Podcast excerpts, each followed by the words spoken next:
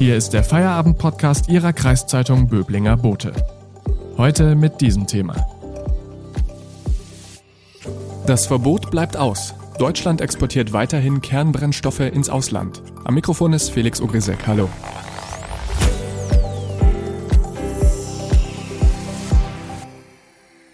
In Deutschland werden sogenannte Kernbrennstoffe hergestellt, die in Atomkraftwerken zum Einsatz kommen. Nach dem Ausstieg aus der Atomkraft wollte die Große Koalition eigentlich auch den Export dieser Brennstoffe verbieten. Warum das jetzt doch nicht passiert ist, erklärt uns jetzt Jan Dörner. Er ist uns aus dem Hauptstadtbüro in Berlin zugeschaltet. Hallo. Hallo Felix. Jan, was war denn genau der Plan, den SPD und CDU da verfolgt haben?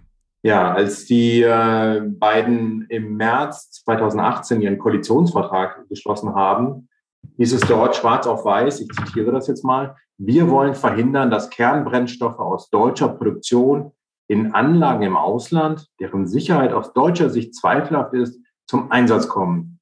Also, kurz gesagt, wir wollen ähm, unter Umständen die, den Export von äh, in Deutschland hergestellten Kernbrennstoffen verbieten. Jetzt heißt es da ja, deren Sicherheit aus deutscher Sicht zweifelhaft ist. Ist das dann schon ein Komplettverbot?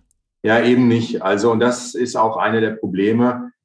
Erstens dieses aus deutscher Sicht. Das ähm, bezieht sich auf zwei Punkte. Erstens ist natürlich ähm, aus deutscher Sicht schon allein ein Reaktor äh, ein Problem, wenn er überhaupt in Grenznähe liegt.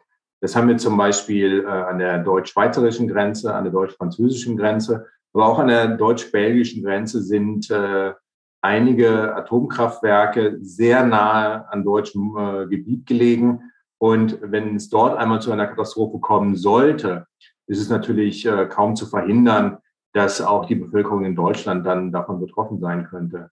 Das zweite Problem ist aber, dass viele ausgerechnet dieser Reaktoren an der Grenze schon etliche Jahre und Jahrzehnte auf dem Buckel haben. Und äh, das war ja eines der Kriterien hier in Deutschland beim Atomausstieg, ähm, nachdem die äh, Atomkraftwerke hier vom Netz gegangen sind, also das Alter.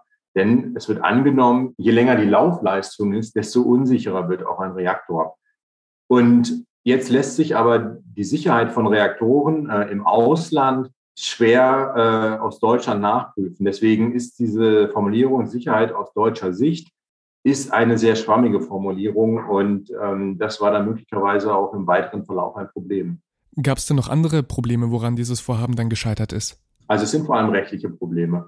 Das äh, Bundesumweltministerium hat jetzt auf eine Anfrage der äh, Bundestagsfraktion der Linken mitgeteilt, dass sie dieses Verbot von Exporten nicht mehr weiter verfolgen, denn es gebe europarechtliche wie auch verfassungsrechtliche Bedenken. Das heißt, ähm, die Koalition sagt, wir haben keinen rechtssicheren Weg gefunden, so ein äh, Exportverbot durchzusetzen. Ähm, man muss aber auch sagen, dass die Unionsparteien, also CDU und CSU, sich nach all dem, was man hört, nicht besonders konstruktiv bei der Suche nach einer Lösung verhalten haben. War das dann insgesamt nur ein leeres Wahlkampfversprechen oder konnte man damals wirklich nicht wissen, dass es an EU-Recht scheitern könnte? Naja, wenn man damals schon gewusst hätte, dass es an äh, EU-Recht scheitert, ich glaube, dann hätte sich keiner der Koalitionspartner äh, die Blöße gegeben, das in den Koalitionsvertrag äh, hineinzuschreiben. Denn die wissen ja auch, äh, am Ende wird ihnen das äh, unter die Nase gehalten oder um die Ohren gehauen, wie auch immer man das sagen möchte.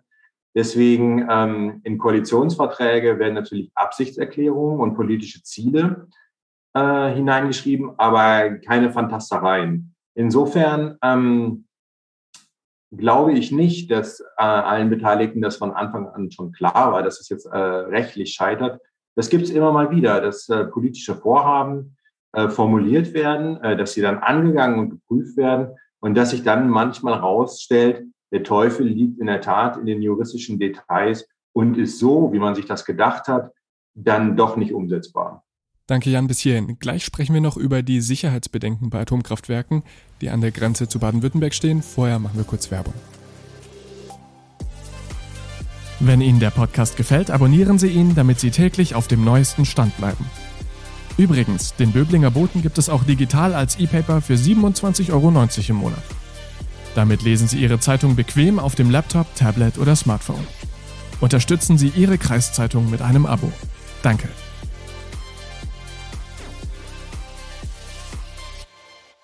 Deutschland exportiert weiterhin Kernbrennstoffe ins Ausland und ein Politiker aus Freiburg sieht damit auch implizit eine mögliche Gefahr für Baden-Württemberg. Jan Dörner, was ist denn das konkrete Problem? Ja, also diese Anfrage an die Bundesregierung hat der Freiburger linken Politiker Tobias Flüger gestellt.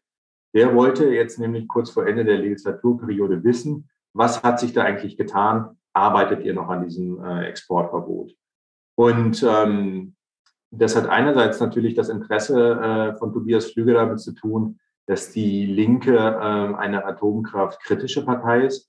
Aber, wie du schon gesagt hast, Flüger kommt aus Freiburg und somit aus Baden-Württemberg. Und ähm, dieses Problem der grenznahen Reaktoren wird von Atomkraftkritikern äh, für Baden-Württemberg als besonders gefährlich eingeschätzt. Äh, Tobias Flüger selbst äh, hat uns gesagt, ähm, dass er das für eine ganz schlechte Nachricht für Baden-Württemberg hält, dass die Bundesregierung damit ihrem Vorhaben gescheitert ist. Denn solche äh, Brennstoffexporte aus Deutschland gehen zum Beispiel auch an das äh, Atomkraftwerk Leibstadt in der Schweiz, das eigentlich nur durch den Rhein äh, von Baden-Württemberg getrennt ist. Und sowohl Flüge als auch zum Beispiel der Umweltverband BUND schätzt dieses Atomkraftwerk Leibstadt in der Schweiz als nicht sicher ein. Ja, der BUND sagt zum Beispiel, das hänge nicht nur mit Schlampereien im Betrieb zusammen, sondern halt eben auch mit der Lage direkt an der deutschen Grenze. Und äh, auf der Internetseite des äh, BUND Landesverbandes Baden-Württemberg ist zu lesen, bei üblicher Wetterlage wäre Südwestdeutschland viel stärker von einem Unfall im Atomkraftwerk Leibstadt betroffen als die Schweiz selbst. Soll heißen, ähm, wenn es da wirklich zu einem schweren äh, Unfall so wie wir es äh, vor vielen Jahren in Fukushima gesehen haben, kommen sollte, dann könnte sozusagen die, ähm, die ganze nukleare Wolke nicht in die Schweiz ziehen, sondern nach Baden-Württemberg. Und äh, das hat der BUND sich nicht ausgedacht, sondern die beziehen sich dabei auf eine Simulation des Biosphäreninstituts in Genf. Der linken Politiker Pflüger und der BUND sehen da also für Baden-Württemberg eine mögliche Gefahrenquelle. Aber was sagt denn das Umweltministerium in Stuttgart? Ja, also denen äh, sind diese grenznahen äh, und schon viele Jahrzehnte alten äh, Reaktoren, zum Beispiel in der Schweiz, schon lange ein Dorn im Auge. Also ähm, das von den Grünen geführte äh, Umweltministerium äh, von Baden-Württemberg setzt sich schon seit geraumer Zeit dafür ein, den Export von Kernbrennstoffen aus Deutschland an genau diese grenznahen Reaktoren zu verbieten. Ähm, und da ist die Argumentation ist eigentlich ganz ähnlich ähm, wie zum Beispiel beim BUND. A, das Alter ist ein Risiko. B, die Nähe zu Deutschland. Und ähm, so hatte das baden-württembergische Umweltministerium schon 2018 eine Initiative der Länder gestartet, um die Bundesregierung ähm, dazu zu drängen, dieses Versprechen aus dem Koalitionsvertrag auch wirklich umzusetzen. Ähm, so kam es dann Anfang 2019 zu einem Beschluss im Bundesrat. Da hieß es, ähm, dieses Exportverbot müsse schnellstmöglich umgesetzt werden. Und ähm, ja, entsprechend äh, negativ ist dann halt auch ähm, jetzt diese Nachricht aufgenommen worden, ähm, die da von den, der Bundesregierung kam. Wir haben äh, das baden-württembergische Umweltministerium mit unseren äh, Recherchen konfrontiert und wir haben sie gefragt, wie steht ihr denn dazu, dass die Bundesregierung dieses Ziel jetzt aufgibt? Da hat man gesagt, naja, wir finden ja, es könne europarechtlich durchaus äh, wasserdicht geregelt werden, dass der Export von Brennelementen in grenznahe Reaktoren äh, verboten wird. Und der Vorschlag aus Baden-Württemberg lautet, kurzerhand die Lieferung von Brennstoffen an alle ausländischen Kraftwerke zu verbieten, die älter als 32 Jahre sind. Damit legt man dann so eine, äh, einen Maßstab an, der auch für deutsche AKW galt. Ähm, dort wurde nämlich die rechnerische Regellaufzeit auf 32 Jahre ähm, festgelegt. Und äh, wenn man nach diesem Kriterium geht, würde das heißen, äh, nach Berechnung des ähm, Landesumweltministeriums, dass alle Atomkraftwerke, die 200 Kilometer oder weniger von der deutschen Grenze entfernt sind, nicht mehr beliefert werden dürfen. Und dann ist ja auch noch bald die Bundestagswahl, nach der die Grünen in der einen oder anderen Form ja regieren möchten. Wenn sie es schaffen, könnte das Gesetz dann da doch noch kommen? Also sagen wir so, was auf jeden Fall kommt, ist eine erneute Debatte darüber, weil, wie gesagt, das ähm, Landesumweltministerium in Baden-Württemberg ist grün geführt. Das heißt, das gibt die grüne Position zu dem ganzen Thema wieder.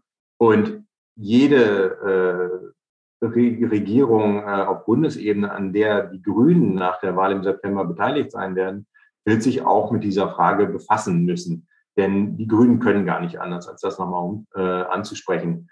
Allerdings, dann muss man halt schauen, was passiert. Also wenn es keinen rechtlichen Weg geben sollte, dann können die Grünen das auch nicht ändern. Allerdings äh, ist halt die Frage, ob ähm, das Vorhaben wirklich an den rechtlichen Vorgaben oder am politischen Willen äh, gescheitert ist. Und das werden wir dann nach der Wahl sehen.